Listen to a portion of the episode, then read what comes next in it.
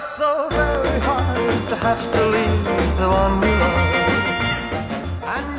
Hello, listeners of AC English. Welcome back. This is Erin.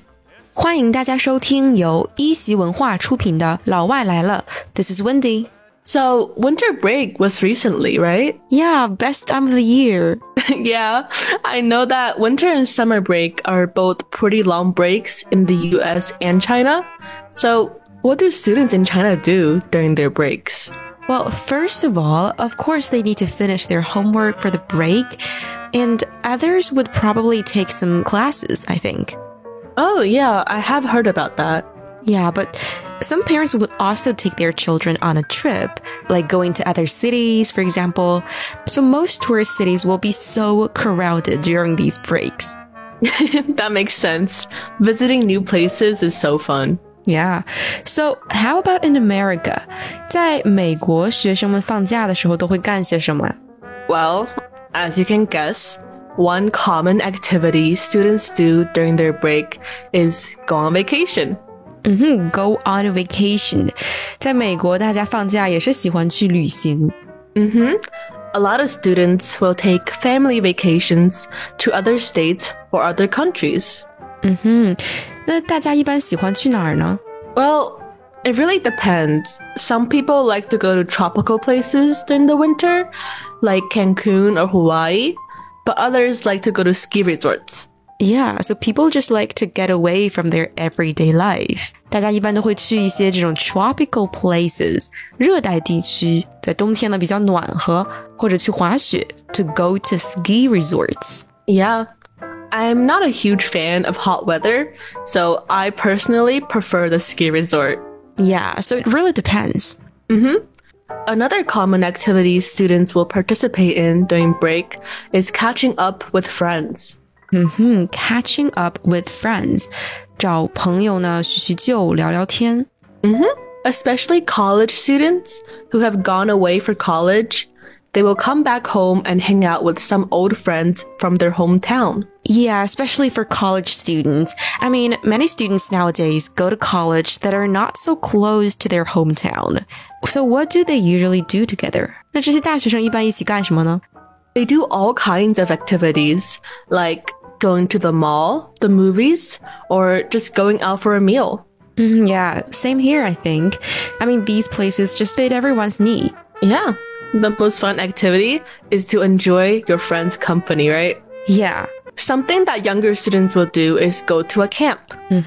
Go to a camp, like a summer camp or a winter camp. 是那种夏令营或者冬令营吗？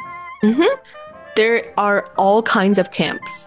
For example, summer camps will often have a lot of outdoors activities like canoeing, swimming, roasting marshmallows, and hiking. 嗯，一般夏令营呢就会有一些室外的活动，比如说 canoeing 划那个皮划艇，啊、swimming roasting marshmallows 烤棉花糖，and hiking 徒步。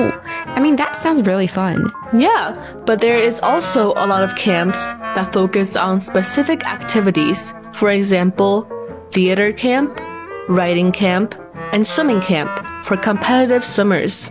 哦，所以也有一些针对特定项目的一些 camp，比如说戏剧啊、写作啊，或者游泳。 Yeah, these camps are more for students with specific talents or looking to use the break to improve at something they're passionate about. So, have you gone to any of these camps? 你自己有去过这样子的 camp 吗？ Yes, actually. One time during winter break, I actually went to a hockey camp with my younger brother. Neither of us have done hockey before, so it was a beginner camp. But we learned so much about hockey and ice skating that week. A hockey camp that sounds really fun. 一个冰球的冬令营。那这种 camp 一般是去多久啊？ I can't remember exactly, but it was from around 8 a.m. in the morning to 4 or 5 p.m. Wow, that's a very long time. yeah, I think a lot of parents will send kids to camps during breaks because they need to work and don't want their children to just be sitting alone at home. So, camp is both entertaining for the children and creates less stress for parents. Mm, yeah, so it's a good thing for both the parents and the children.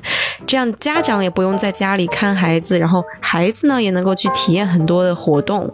Some students will also take this time of break to retake a class or to take a class in advance. 嗯哼，哦，所以在美国也是会有学生在假期去上课吗？ Yeah, sometimes students will get a grade they're not happy with in class, so they will sign up for the same class at a local community college to hopefully get a better grade. Okay, I see. 那在这种 community college 里面拿到的成绩是可以替换掉他们在学校里的成绩吗 Yeah, so they will have a better grade on their transcript. Then that's very nice, I think. Some students will also take a course that they needed to take next year in the summer. So if they pass it in the summer, they can free up a space in their schedule to take another course during the actual school year. 哦，哎，这种方式很好啊！提前在假期里面上完一些课程，然后这样新学期呢，他就能空出他的课表，然后就去上其他感兴趣的课。 Yeah, that's right. Students can take other classes they like. Yeah. So, are there any other things that students would do in America during these breaks? A lot of students who are old enough will also spend their break working a part-time job at restaurants or retail jobs. Oh, this one's special. 在假期打工 working a part-time job. Yeah, it helps to create some extra spending money, whether it is to pay for school or to buy something you'd like. There is a lot of free time to work during the breaks. 嗯，I see. 那一般是多大的学生会开始在假期去打工啊？ I think like 15 or 16 years old is usually when a lot of people will try to start working. Like my brother, for example, he is turning 15 soon and he wants to work during the summer. 十五、十六岁就可以去了，我还以为要成年才可以。 Yeah. Finally, this activity might be pretty relatable to some people. 嗯哼，So what is it？所有人都会做的一件事。 Yeah, just staying at home and relaxing. Oh yeah, that is so true. Yeah, there's so much work when they're in school, so students will often just come home and relax, like watch the TV and catch up on sleep. Yeah, I mean that one's definitely my favorite. Me too. There's no shame to it. Everyone needs a break. Yeah. Well, that's it for this episode.